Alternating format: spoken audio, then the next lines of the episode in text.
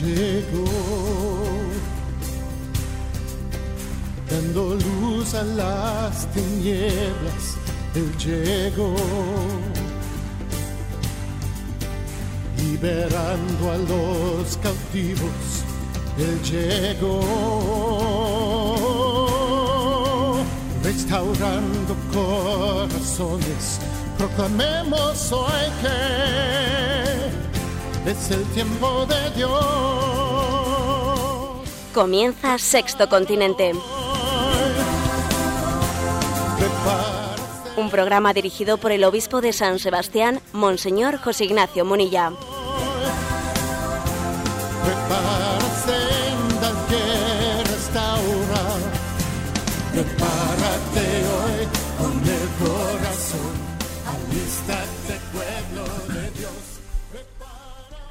Un cordial saludo a, a todos los oyentes de Radio María. Un día más, con la gracia del Señor, proseguimos la andadura de este programa Sexto Continente que realizamos los lunes de 8 a 9 de la mañana. Compartimos con vosotros lo que son eh, las alegrías, los sufrimientos de este deseo de evangelizar. Todos nos sentimos embarcados en esta gran gran llamada a la nueva evangelización que realiza la Iglesia. Nos sentimos eh, embarcados, no somos espectadores, no, no. Cada uno de nosotros forma parte de ese plan providencial de Dios pues, para ser un instrumento suyo para los demás.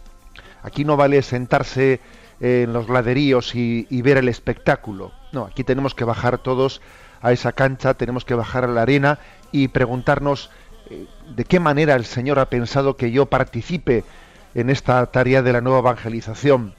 Eh, El hombre necesita la felicidad, la necesita imperiosamente, sufre por no encontrar la felicidad y Dios está deseando salir al encuentro del hombre que se abre a acogerle.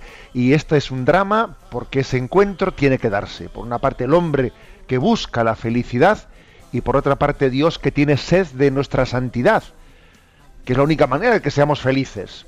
Digo yo que este encuentro tendrá que producirse, ¿no? Bueno, pues que seamos nosotros un instrumento para ello. Pues eh, lo primero que una, una forma muy concreta de salir al encuentro entre el hombre que busca y Dios que quiere saciar la sed del hombre, pues se tiene lugar en este formato de pregunta y respuesta, que es la primera parte de nuestro programa. Seleccionamos algunas de las eh, de las mm, preguntas que nos han llegado.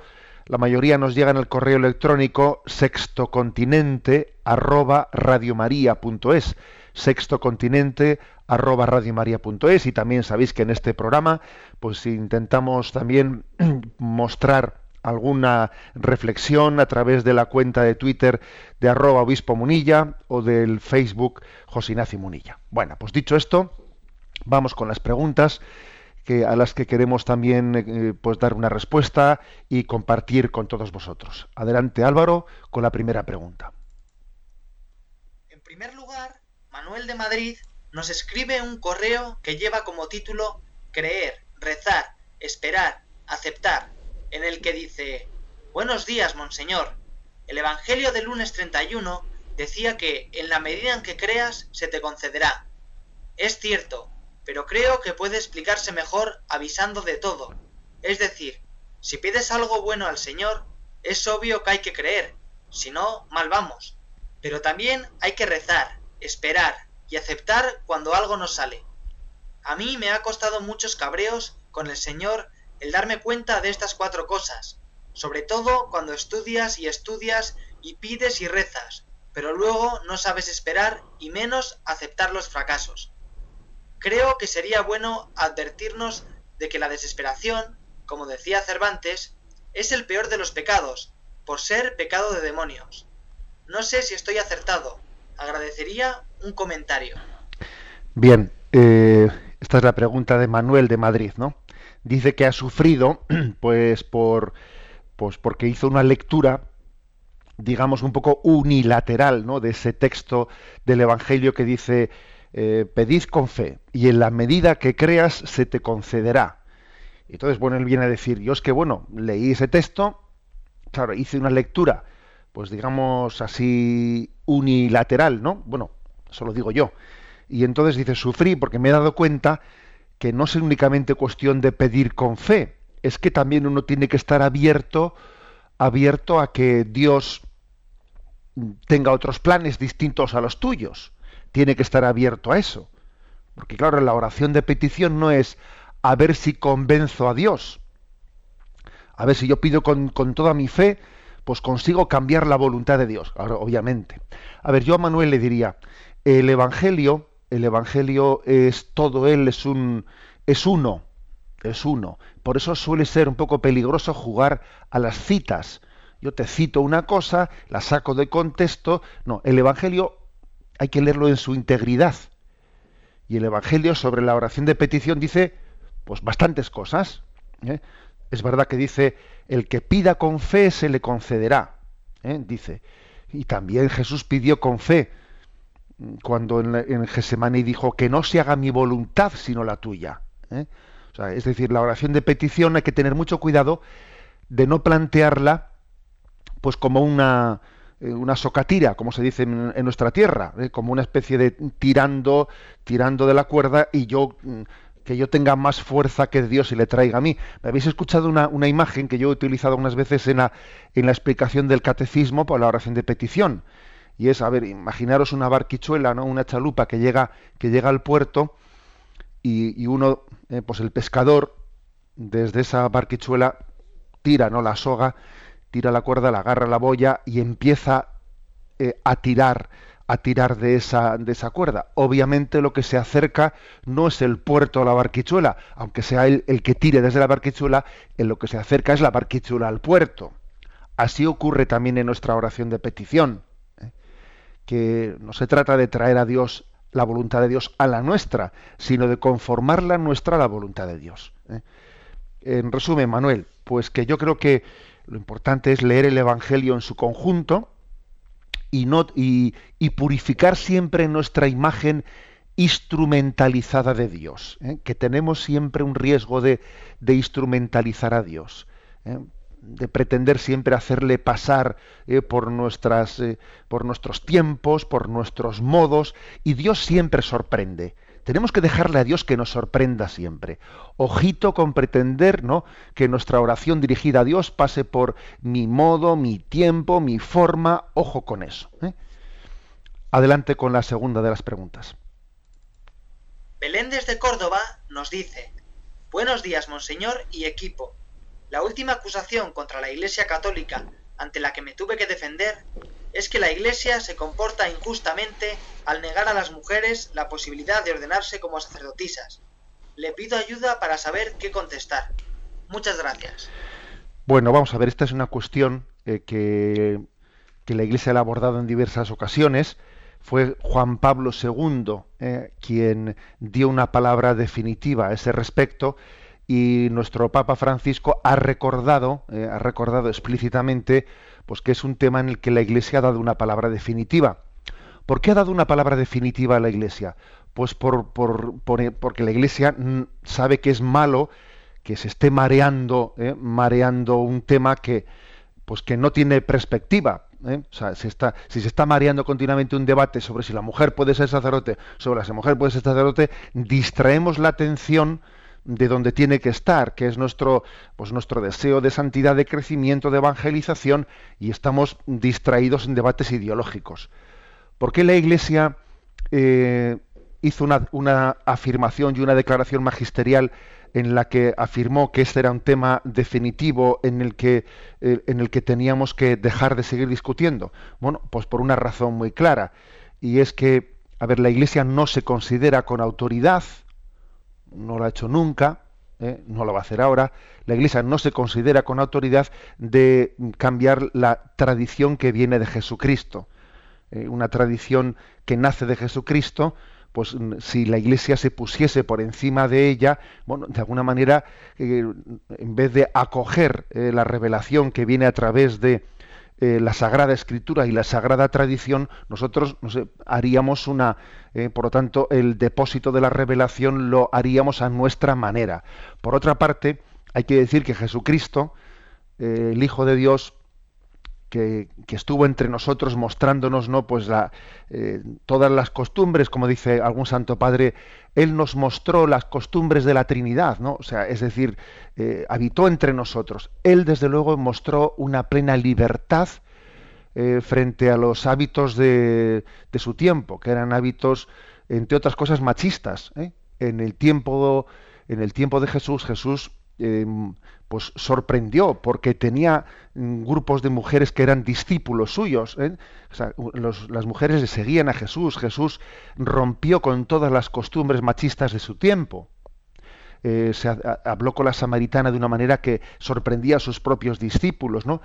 Eh, para él el hombre y la mujer tenían una, una misma dignidad y desde luego Jesús no dio pábulo en absoluto al machismo. Bueno, pues si eso es así y al mismo tiempo Jesús eh, eligió sus doce apóstoles eh, varones, eh, entonces no cabe decir que Jesús hiciese eso porque se dejó arrastrar por el machismo. No cabe eso, porque nos mostró una y otra vez en el Evangelio su plena libertad. Mm, digamos que mm, en la tradición de la Iglesia, la masculinidad y la feminidad también han, estado integradas en nuestra propia espiritualidad. ¿Por qué? Porque hay una imagen en, el San Pablo que dice que Jesús se entregó eh, a la iglesia como el esposo se entrega a su esposa. Entonces digamos que eh, así como el, obispo ¿no? lleva ese anillo que es imagen de el desposorio de Cristo con su iglesia, el obispo, el sacerdote en definitiva, vive la imagen mística del desposorio de Cristo con su iglesia, eh, la religiosa lleva ese anillo, imagen del desposorio con, con Jesucristo, esposa de Jesucristo. Y por lo tanto, digamos que en la tradición de la Iglesia, eh, esa esponsalidad se ha vivido de una manera, eh, pues, digamos, complementaria en el sacerdocio y en la vida religiosa. Bueno, esta, es, esta es, digamos, la, la razón y, y, es el motivo que, por el que la Iglesia dijo, no estemos perdiendo el tiempo con eso, porque, porque nos, nos, desgasta el corazón, es dejar de ponerlo donde tiene que ser puesto y posiblemente es eh, intentar proyectar nuestros esquemas, nuestros esquemas, pues en un en, en algo que es teológico, en algo que, que está por encima de ello. Ahora bien, que está por encima de los conceptos humanos. Ahora bien, eso no quita, como el Papa Francisco ha dicho, pues que tenemos que purificar, pues todas las posibles eh, tendencias machistas que no por este tema del sacerdocio, sino por otros temas, también ronden entre nosotros. En eso sí tenemos que estar atentos. ¿eh? En eso sí tenemos que estar atentos. Y también el Papa Francisco ha dicho, no todas las, responsabilidades de gobierno en la Iglesia pasan por el sacerdocio. O sea, también puede haber determinadas formas de responsabilidades y de gobierno que tengan también eh, en los seglares. Ya no es la cuestión de hombre o mujer, sino de los seglares. Aquí el tema no es hombre o mujer, sino que es eh, sacerdocio o laicos. O sea, esa es la cuestión, ¿no? hay determinadas formas de responsabilidades de gobierno pues que también pueden ser ejercidas por los laicos ¿eh? y no solamente por los sacerdotes. Bueno, damos paso a la tercera de las preguntas. Una oyente anónima nos escribe este correo, que, aunque es bastante largo, creemos de interés. Dice así. Radio María se coló en la radio de mi coche antes de que usted fuera nombrado obispo de San Sebastián me enganchó el catecismo de la Iglesia Católica, que no podía dejar de escuchar. Pero por otra parte, yo he crecido en una familia indiferente a la fe, y, aunque educada en un colegio de monjas, no he ido a la iglesia ni de niña. Mis amigos y mi entorno son también alejados, y, para colmo, cuando de joven quise acercarme a algunos grupos de la iglesia, me encontré mucha política y poca fe, por lo que los abandoné enseguida. A pesar de todo, casi toda mi vida me ha preocupado mucho Dios y cómo vivir en comunión con Él y la Iglesia, por lo que me he sentido dividida. Incluso a veces he pensado que soy una religiosa frustrada. Con el paso de los años y el apoyo de Radio María, he ido dando más testimonio de mi fe y he empezado a defender las verdades del Evangelio y de la Iglesia. En estos últimos años me he casado y he sido madre. Mi marido a veces se declara ateo y otras veces no, y aunque aceptó casarse por la iglesia, no quiere saber nada de ella. Hago una intensa vida de oración, pero me siento mal al ver que no concuerda con una vida sacramental regular. No entra en los planes familiares ir a misa los domingos y con los niños tampoco resulta fácil. Hace años que no me confieso, ni siquiera lo hice para casarme. Las constantes invitaciones del Papa a acercarse al sacramento de la penitencia calan mucho con la inquietud que yo tengo, pero me resulta casi una heroicidad. Por un lado, tengo que vencer mis propias resistencias, y por otro, encontrar una iglesia donde haya un confesor, cosa que llevo haciendo las dos últimas semanas en las iglesias de mi alrededor sin éxito. Me resulta frustrante tener que pelear constantemente conmigo misma y con el medio para ser coherente y fiel a Dios, y a veces pienso que es mejor rendirse a vivir obsesionada. ¿Qué me aconseja? Bueno, escuchamos esta, eh, este testimonio, esta pregunta, y también creo que ya no solo para quien la formula, sino para todos nosotros nos ayuda a caer en cuenta de que esa batalla entre la secularización y la respuesta a Jesucristo que nos llama, pues eh, tiene tiene pues unas unas aplicaciones muy distintas entre las personas. Sería un error que eh, pues que hiciésemos como una línea divisoria entre practicante y no practicante, una línea absolutamente, digamos, eh, pues eso, rectilínea, ¿no? Practicante o no practicante, el, que va, el que va físicamente y el que no va físicamente a, a la iglesia. Sería un error. Mm, impresiona comprobar cómo a veces puede haber personas que, que están teniendo procesos de conversión y en este mundo ese proceso de conversión está teniendo lugar a través de, a través de medios más virtuales, para entendernos, ¿eh? más virtuales de una radio, de bueno, pues de un libro, de, de bueno, es curioso, ¿eh? pero todavía no han dado el paso de estar físicamente presentes en la, eh, pues en la iglesia y, y, sumarse como uno más, ¿no? Pues a la, a la comunidad físicamente entendida, ¿no? Bueno, pues eso es curioso. Creo que nos tiene esto que ayudar a que nosotros seamos más eh, matizados y no seamos de brocha gorda eh, cuando hablamos eh, pues, pues de, este, de esta lucha por la evangelización. que no seamos de brocha gorda, haciendo análisis demasiado simplistas. Hay que ser hay que tener un pincel más, más fino y, y, distinguir las cosas y los conceptos. Aún así, le decimos a nuestra oyente que, el Señor la está buscando, que el Señor le busca. ¿eh? Y se sirvió de Radio María y se, habrá servido de otras cosas y ella está en circunstancias difíciles y complicadas, porque no ha pertenecido a una familia eh, practicante, porque tiene también un, pues un matrimonio que no ha sido, digamos, eh, que si aunque se han casado por la iglesia, pues no, no ha sido realmente, digamos, fundado en Cristo en el sentido práctico de la palabra. Entonces, pues, ella está en una situación difícil, pero el Señor está con ella. ¿eh? El Señor está con ella. Juan Pablo II dijo un término que, de que hay que distinguir entre la, la ley de la gradualidad o la gradualidad de la ley. ¿eh? ¿Y a qué se refiere esto? Bueno, pues se refiere que obviamente pues a nuestro oyente le falta por dar un paso importante, ¿no?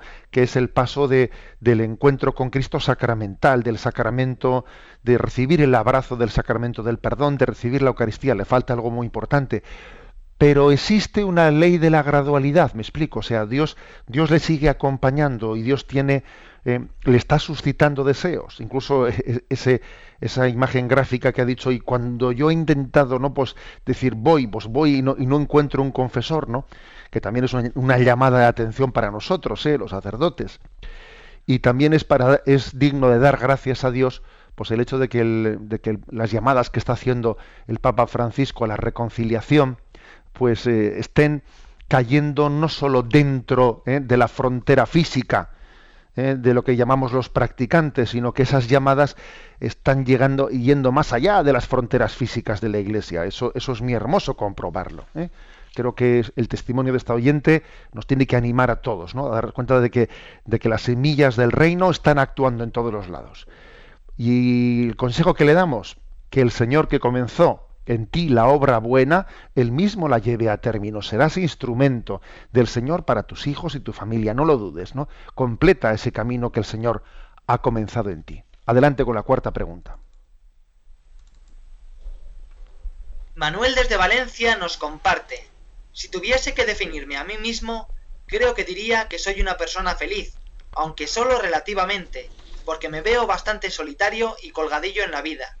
A veces me pregunto si yo tengo la culpa de esta soledad que padezco, y no soy capaz de responder a esta duda. ¿Qué opina usted? ¿Puede uno mismo tener culpa de la soledad que padece? Pues mira, Manuel, yo creo que eres valiente haciéndote esa pregunta. ¿Tendré yo culpa de...? Pues porque creo que el hacerte esa pregunta es, a ver, no, no ir de victimilla, ¿no? Eh, pues decir, es que nadie me hace caso, es que nadie no sé qué. es importante ser valiente como tú y hacerse la pregunta, oye, voy a hacer una autocrítica. Igual seré yo en parte culpable de mi soledad, ¿no? Y, creo que el Señor te inspira esa autocrítica. Porque sí, muchas veces solemos ser nosotros mismos los que tenemos cierta culpa de nuestra soledad, aunque obviamente habrá casos distintos. Alguien dijo que la soledad es una prisión que solo puede abrirse desde dentro. A veces es uno, pues el que en sus rarezas, en sus rarezas se aísla. Eh, o, quizás, pues sencillamente le, cuesta escuchar. ¿eh? Y entonces cuando va a, los demás les agobia tanto que salen corriendo es que igual no nos cuesta más escuchar, es que igual, o sea, me parece importante la autocrítica eh, y en vez de hacer una lectura demasiado, eh, pues demasiado victimista, el mal sentido de la palabra. Eh. Examinémonos pues siempre, ¿no? Porque es que a veces esa prisión eh, nosotros tenemos puesto el pestillo por dentro sin darnos cuenta y luego sufrimos porque nadie entre, pero eres tú el que has puesto el pestillo, que el Señor nos ilumine en ello. Adelante con la siguiente pregunta. Soledad de Huelva nos pregunta, estoy en un momento de discernimiento en mi vida y para poder hacerlo bien tengo un cierto lío entre si escuchar más a mi mente o a mi corazón. Por una parte, Pascal dijo aquello de el corazón tiene razones que la mente no es capaz de entender, pero también es verdad que existe el refrán que dice eso de el amor es ciego. ¿Cómo discernir bien? Vamos a ver, es interesante tu pregunta, Soledad. ¿eh? Dice, ¿a quién tengo que hacer más caso? ¿A mi mente o a mi corazón? ¿Mm? A ver, yo creo que mm, yo creo que hay que plantear la cosa de otra manera. Tienes que hacer caso al Señor, ¿eh? que habla en nuestra mente y habla también en el corazón, pero no se trata de hacer caso a, mi corazón o a mi mente. Hay que, hay que buscar la voluntad del Señor. ¿Eh? planteo desde otro punto de vista, que creo que es importante. Eh, como método hay que decir que el cerebro y el corazón tienen que aconsejarse mutuamente. Tienen que aconsejarse mutuamente. Y en ese consejo, dependiendo de una persona cuál es su tendencia natural, siempre hay que intentar complementarla. ¿eh? El, que, el que tiene una tendencia así a ser muy racional, muy racionalista, muy frío, muy calculador, eh, tiene que dejar, ¿no? Pues que el corazón le, que le ilumine, tiene que dejarse impactar eh, también, o sea, no tener miedo a la ternura, no tener miedo a la afectividad. ¿eh? El que por el contrario, pues tiende, tiende a ser muy afectivo, muy afectivo, pero poco racional, pues hay que decirle lo contrario. Siempre hay que intentar complementar, para discernir bien, hay que intentar complementar nuestra tendencia natural no retroalimentarnos ¿no? en nuestra tendencia natural, sino intentar complementarla. ¿eh? Unas veces he puesto yo el, ejemplo de que, mira, cuando los militares hacen ejercicio de tiro de cañón, pues primero lo que hacen es, es mirar eh, a, dónde sopla el viento. Y si el viento sopla por aquí a tanta velocidad, pues hay que rectificar un poco eh, el cañón, voy a apuntar un poco más a la izquierda, porque luego el viento ya, ya hará eh, el, efecto, el efecto distorsionante. Luego yo tengo que, tengo que tener en cuenta mi distorsión natural porque soy demasiado frío, soy demasiado racionalista o, soy unilateralmente afectivo. Esto es importante. Pero Soledad, eh, como digo, aquí lo importante es que el discernimiento sea una búsqueda de la voluntad de Dios, una búsqueda de la voluntad de Dios y no y no de alguna manera solamente pues Em, digamos, una introspección. No, hay que hacer la pregunta, hay que ponerse delante de Dios, hay que, hay que orar eh, en profundidad para buscar su, su camino. Bueno, dejamos aquí las preguntas porque la verdad es que serían sería casi para llevarnos todo el programa con ellas y vamos adelante en la navegación de este programa del sexto continente.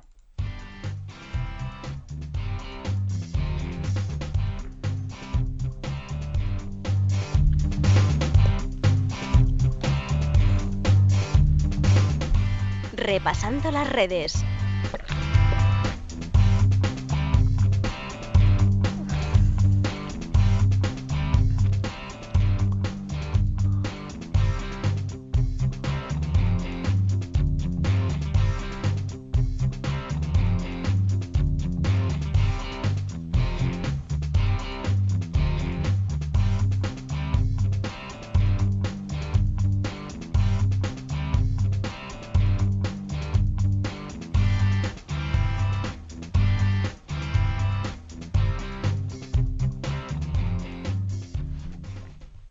Bueno, pues en este repasando las redes esta semana tenemos que hacer referencia al que ha sido pues un primer encuentro nacional de evangelización digital que hemos tenido esta, este fin de semana. Eh, se ha realizado en Madrid, en, la sede del CEU, que por cierto tenemos que dar gracias a esa casa de la Universidad del CEU por habernos acogido en ese congreso organizado por Imisión, eh, que bueno, pues es una plataforma de evangelizadores que, ha convocado, que ha tenido la virtud de decir, bueno, hagamos un encuentro nacional de, de todos los sectores, de todas, digamos, las espiritualidades y también personas a título particular, ¿no? que están presentes en esta, en esta tarea de la evangelización de las redes sociales.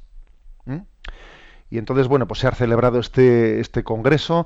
Comenzamos el viernes el viernes a última hora de la tarde con un encuentro en el colegio, en un colegio de los Escolapios, en el que se comenzaron por poner cara a muchísimas personas, se juntaron eh, algo más de 250 personas, se habían eh, pues consignado, eh, se habían dado de alta para asistir a este encuentro. Y quisiera compartir ahora con vosotros algunas de las cuestiones, bueno, pues algunas reflexiones interesantes que allí se han realizado era un juntarse para ponerse cara, para compartir impresiones, para, para de esa manera también hacer estrategias y ser más efectivos en la evangelización de las redes. Y además así se demostró. Fijaros que eh, hay que decir que durante el fin de semana ese encuentro fue trending topic en Twitter, que sabéis que es una especie de bueno pues de marcador ¿eh? de Twitter en el que cuál es el tema que, es, que más está en las redes sociales, del que más se está hablando, ¿no? Y durante muchos momentos, en el fin de semana, este encuentro de evangelización digital fue el trending topic. Eh, y, bueno, y hubo pues unos 12.000 tweets que salieron de ese congreso y hubo según dicen los entendidos, pues unos más de 30 millones de visualizaciones de los temas que se iban hablando dentro del Congreso. O sea, bueno, dentro de esas redes, ¿no? De esas redes de, de Internet, ciertamente tuvo una incidencia grande. Vamos a ver, eh, uno de los asistentes principales ¿no? a ese Congreso fue el padre Antonio Espádaro, eh, jesuita, que es el director de Civilta Católica, la revista de los jesuitas, eh, pues de, de, Italia, que luego tiene pues sus distintas, digamos, réplicas en, las distintas naciones en, diversos idiomas, ¿no? La Civilta Católica es una revista que está inaugurada ni más ni menos, está fundada en 1850, eh, por lo tanto es, digamos, decana en gran parte, ¿no? Decana de las revistas católicas. Pero bueno, eh, Antonio Espadero no estaba presente aquí tanto como eh, pues como director de Civilta Católica, sino por sus reflexiones. Él fue, ha sido muy conocido porque fue el primero que le hizo esa entrevista larga al Santo Padre, al Papa. ¿eh? Y además de eso, él es eh, especialista en ese tema de la reflexión de la nueva evangelización en las redes sociales. Y él ha escrito recientemente un libro que está publicado sobre la ciberteología. Ciberteología. Y bueno, y él compartió con nosotros algunas reflexiones, ¿no? Pues que ahora yo también quiero quiero compartir con vosotros. Así todavía estiramos un poquito más el Congreso. ¿eh? Hacemos que el Congreso llegue también eh, a, través de Radio María. Sé que Radio María eh, dio noticia en distintos momentos de en sus noticiarios de, este Congreso. y hubo allí también pues personas de Radio María con las que tuve ocasión de saludarme. Vamos a ver, por lo tanto, el padre Antonio Espádaro, esta reflexión sobre la ciberteología, eh, que, bueno, pues dicho así, puede parecer un neologismo, un neologismo pues así un poco, digamos, atrevido, pero me parece que es como decir, Dios también está presente en las redes y tenemos que hacer eh, una reflexión al respecto. Las redes sociales forman parte del plan de Dios. ¿Me explico? Forman parte del plan de Dios. Más todavía, las redes sociales no son meramente un instrumento, son también un ambiente. O sea, es decir, eh, estamos en una generación yo, sé que habrá oyentes que me digan, a ver, pues para mí sí es un instrumento, sí es verdad.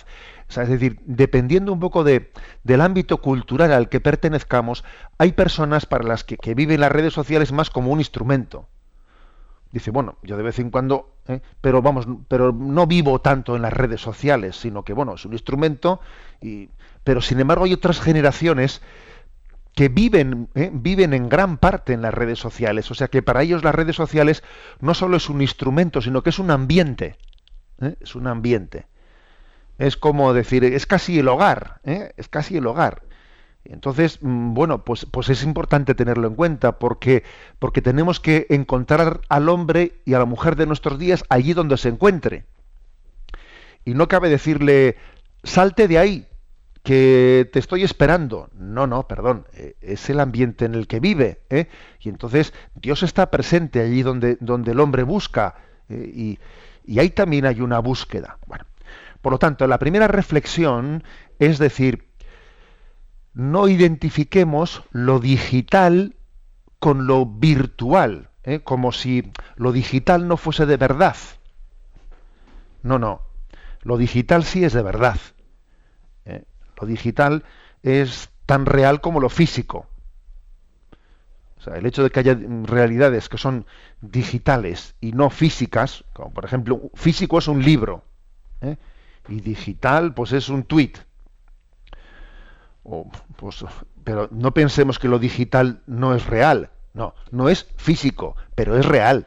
¿eh? Es real. Entonces, bueno, esto es importante tenerlo en cuenta. La realidad también, ¿eh? pues, pues, pues es, es cibernética, es digital, ¿no? Y el peligro, el peligro no está tanto en, en la digitalidad, el peligro no está en Internet, el, peligro también puede estar en un libro. El peligro también puede estar en un encuentro físico con una persona. ¿eh? No le tenemos que tener miedo, la Iglesia no le tiene miedo ¿eh? a, la, a la era a la era digital. Es verdad que tendrá peligros nuevos, ¿eh? pero a ver, que también, es, que también han existido peligros en, en, lo físico, ¿eh? hombre, que se lo ha sabido.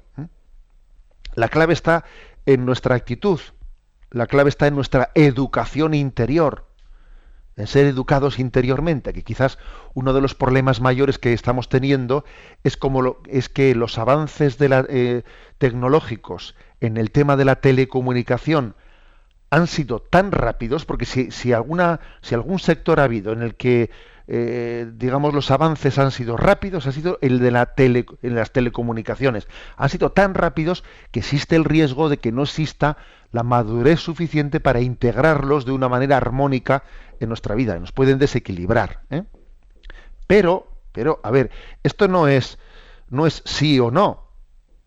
Es sí o sí. ¿eh? Me explico. Aquí no cabe, aquí no, no cabe. La Iglesia no puede decir, a ver, vamos a discernir eh, si, si, la evangelización eh, se lleva también adelante en las, en las, redes sociales, sí o no. No, sí o no, no, es sí o sí, porque, porque es que es porque es la vida, porque es que es donde están nuestros jóvenes, es donde están, que están de una manera desequilibrada, que están de una manera desordenada, sí, pero están ahí. Y, y el Señor tiene que salir a buscarles, ¿no? El Señor quiere salir a buscarles, está saliendo a buscarles. Bueno, hubo una imagen, una imagen que me, que me gustó mucho, que utilizó el padre Antonio Espadro, que comparto con vosotros. ¿eh?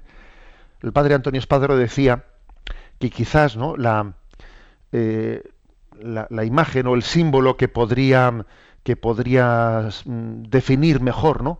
Al hombre, eh, al hombre pre-tecnológico, anterior a la, eh, anterior a la, a la, tecnología, la imagen de nuestros abuelos, ¿eh? de nuestros abuelos, podríamos decir, es la imagen de la brújula.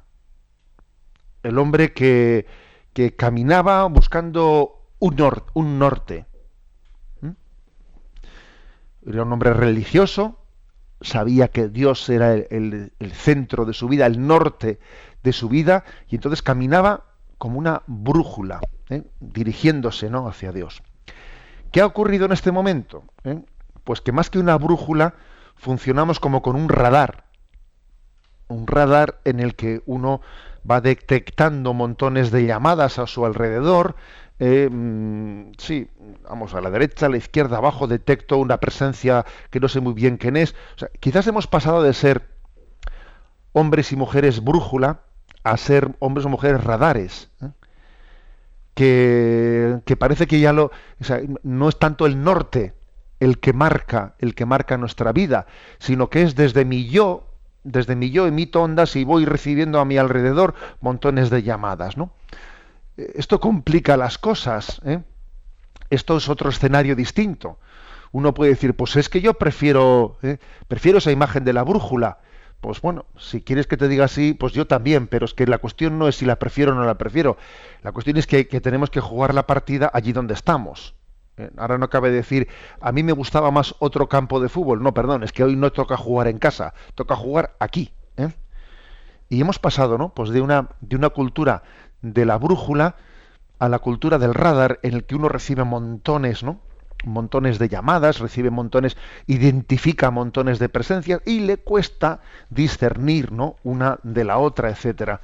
Pero, pero el Señor ha entrado en ese campo del radar y el Señor quiere hacer entender que su presencia eh, pues es una presencia que focaliza toda nuestra vida como si de una brújula se tratase. O sea, el Señor está presente y, y, y, es identificado como si fuese uno más dentro del radar. Allí está en las redes sociales mezclado entre, entre un cajón que parece un cajón desastre. Entre montones de cosas también hay, ¿no? Hay un radar, ¿no?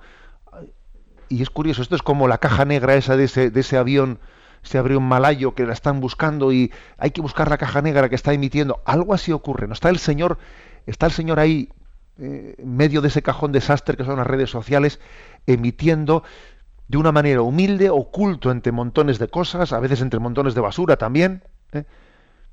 Y tenemos nosotros la, eh, tenemos la vocación de distinguir la voz del maestro en medio de montones de en, en, medio, de montones de voces al mismo tiempo que no, las que no las despreciamos porque en todas esas voces que meten ruido también Dios nos está diciendo algo al respecto. Bien una consideración más. Una consideración in, interesante de, del padre Espádaro ¿no? que fue la siguiente. Eh, quizás una manera de acercarnos a las redes sociales a este mundo ¿no? pues de, la, de la cibernética, de, del, pues de la interactividad, de Internet, etcétera, una manera de acercarnos a ella es entender que nosotros para evangelizar, pues no solo tenemos que ir dando respuestas, sino que tenemos que abrirnos, o sea, tenemos que ser conscientes de cuáles son las preguntas, ¿eh? las preguntas a las que, eh, que se están formulando por parte del hombre. O sea, Jesucristo no ha venido solo a dar respuestas. También ha venido a que el hombre se, se, se, se formule las auténticas preguntas. Porque si nosotros vamos con respuestas a quien no se hace esas preguntas, pues lo más posible es que le resbale lo que le digamos. Si yo voy con un recetario de respuestas, ¿no? Y quien me oye está preocupado por otras cosas, pues es que posiblemente no vamos a encontrarnos. Alguien dijo que si nosotros no somos la sal, la gente no tendrá sed. Eh, esta imagen es, curiosa. Sed, sed eh, tenemos que ser la sal del mundo. La sal del mundo es también para que la gente, cuando la sal da sabor, pero al dar sabor también da un poco de sed. O sea, si nosotros somos no somos la sal, la gente no tendrá sed. Es importante que se tenga sed. O sea, que uno se formule preguntas.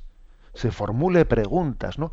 Entonces, la gente se está formulando preguntas y es importante escucharlas en las redes sociales para que así las respuestas del Evangelio sepamos conectarlas con sus preguntas. Si no existe esa conexión, a ver, mm, vamos mal. Vamos mal. Yo, en una intervención que tuve allí pues, en ese congreso, yo vamos, utilicé otra imagen, ¿no? La imagen de que Dios nos ha hecho con dos orejas. Dios nos ha hecho con dos orejas. Por algo será.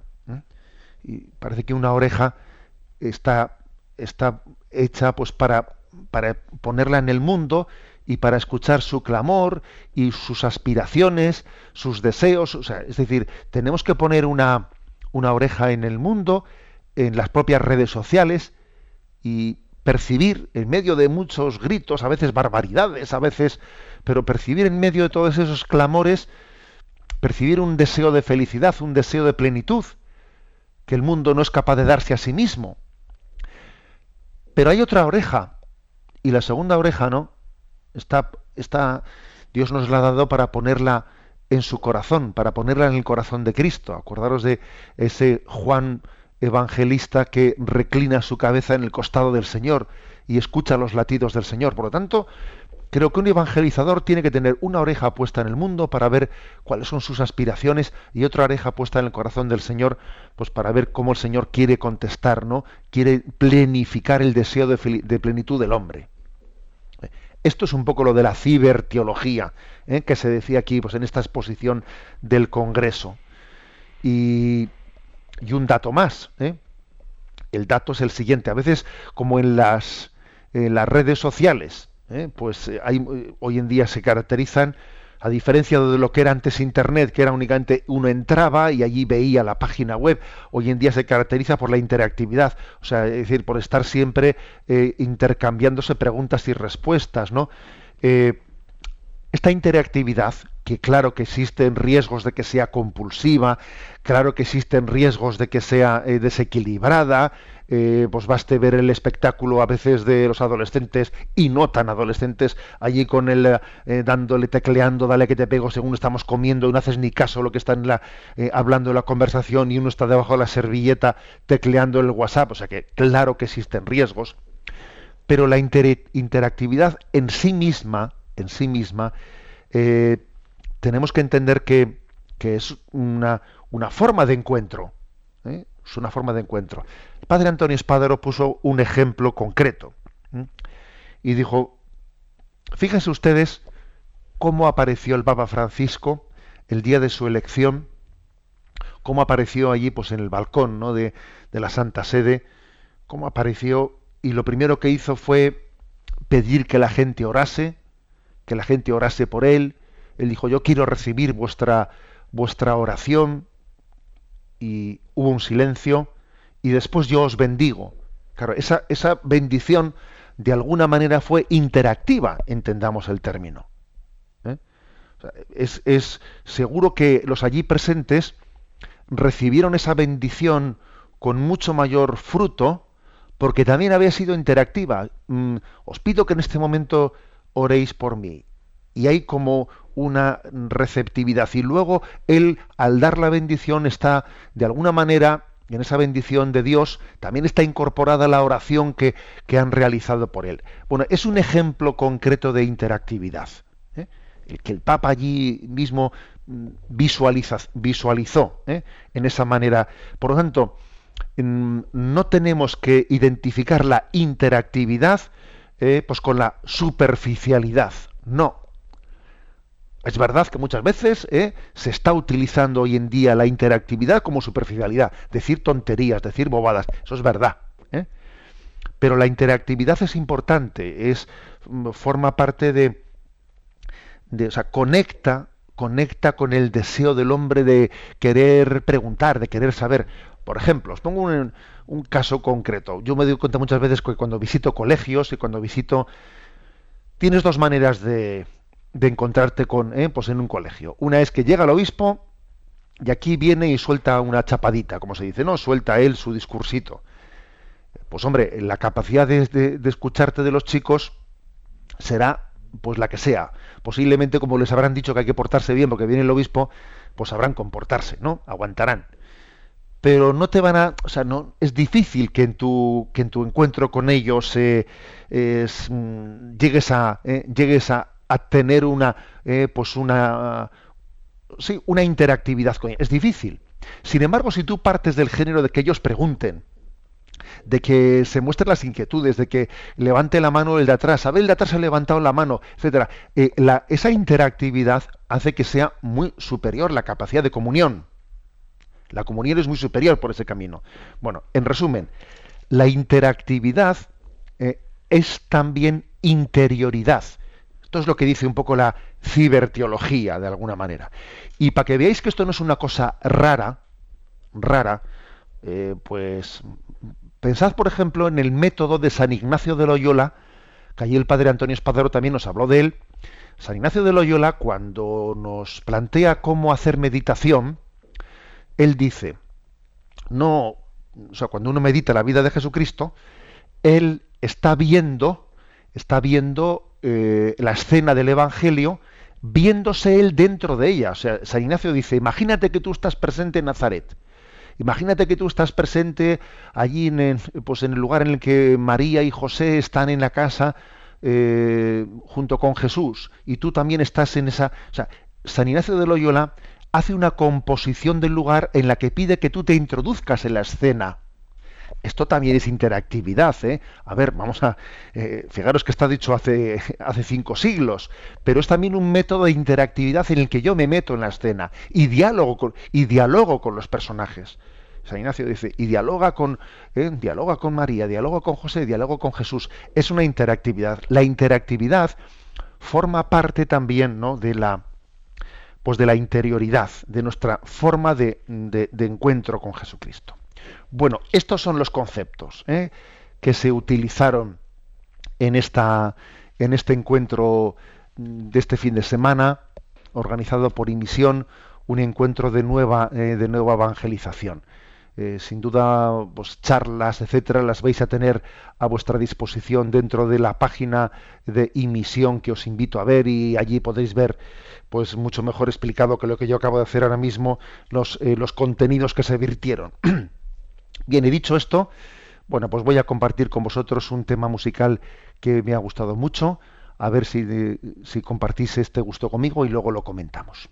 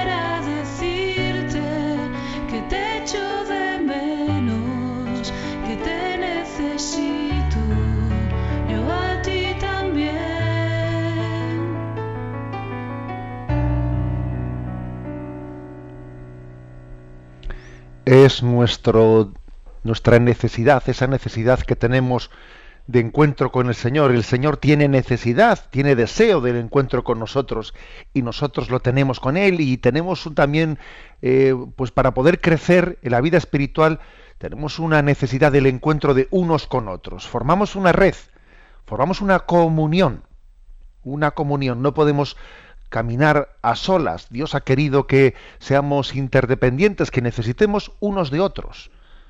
Los animales son mucho más... Eh, individualistas, cada uno se, bueno, también tiene su, eh, sus necesidades de manada, etcétera, pero en, nosotros Dios ha querido que nuestro crecimiento sea en comunión, sea en red de una manera muy superior. Bien, vamos, eh, como hemos hoy tenido una forma de, de hacer el programa un poquito sui generis, vamos directamente a la última de las partes, que es esa pequeña contribución que queremos hacer a las redes. Una gota en el océano.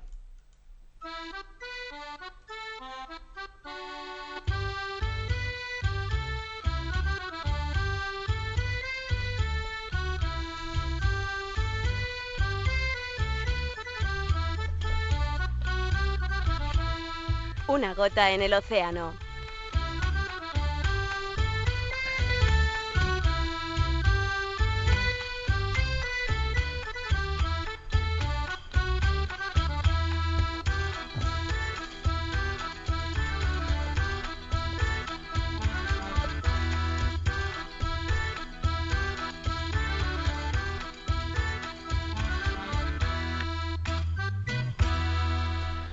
Pues bien, en esta pequeña gota que lanzamos, ¿no? Pues diariamente a ese océano de las redes, pues destacaría el mensaje que quise enviar, además, por cierto, dentro de este congreso de evangelización digital, uno de los temas también que fue bastante subrayado fue la importancia de, la, alegría eh, como no solamente como instrumento de evangelización, sino como testimonio para hacer presente el mensaje de Jesucristo.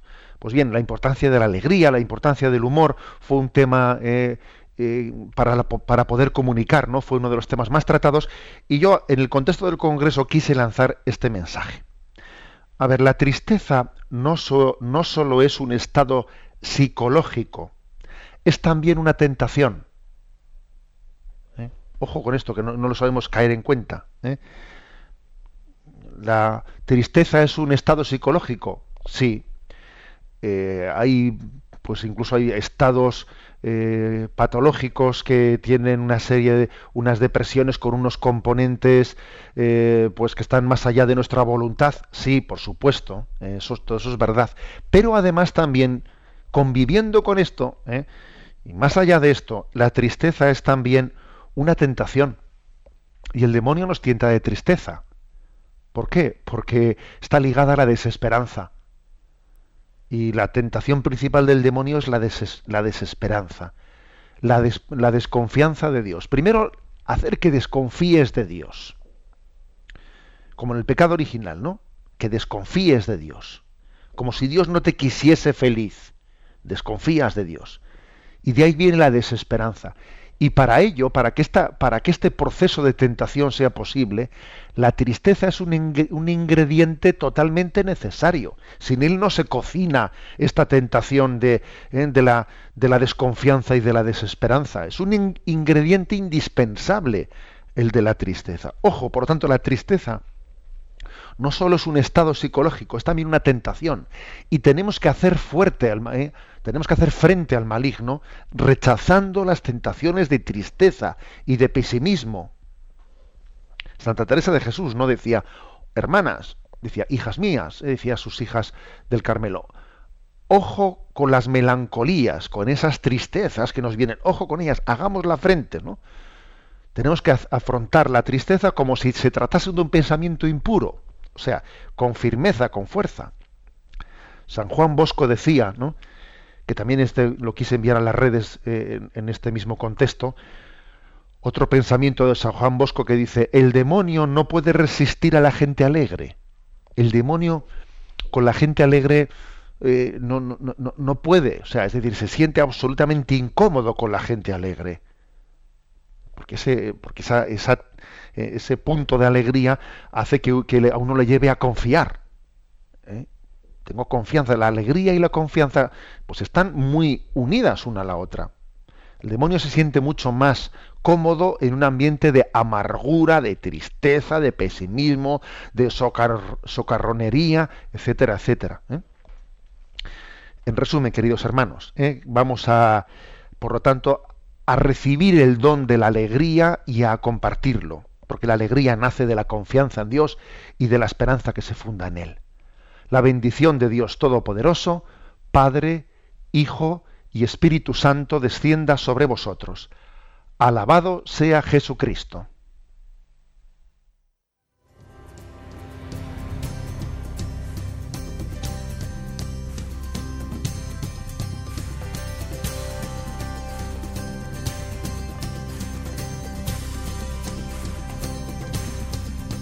Llegó, dando luz a las tinieblas. Él llegó, liberando a los cautivos. Él llegó, restaurando corazones. Proclamemos hoy que es el tiempo de Dios. Prepara hoy. Han escuchado Sexto Continente con el obispo de San Sebastián, Monseñor José Ignacio Munilla. Prepara senda que restaura. Prepárate hoy con el corazón. Alístate, pueblo de Dios. Prepara.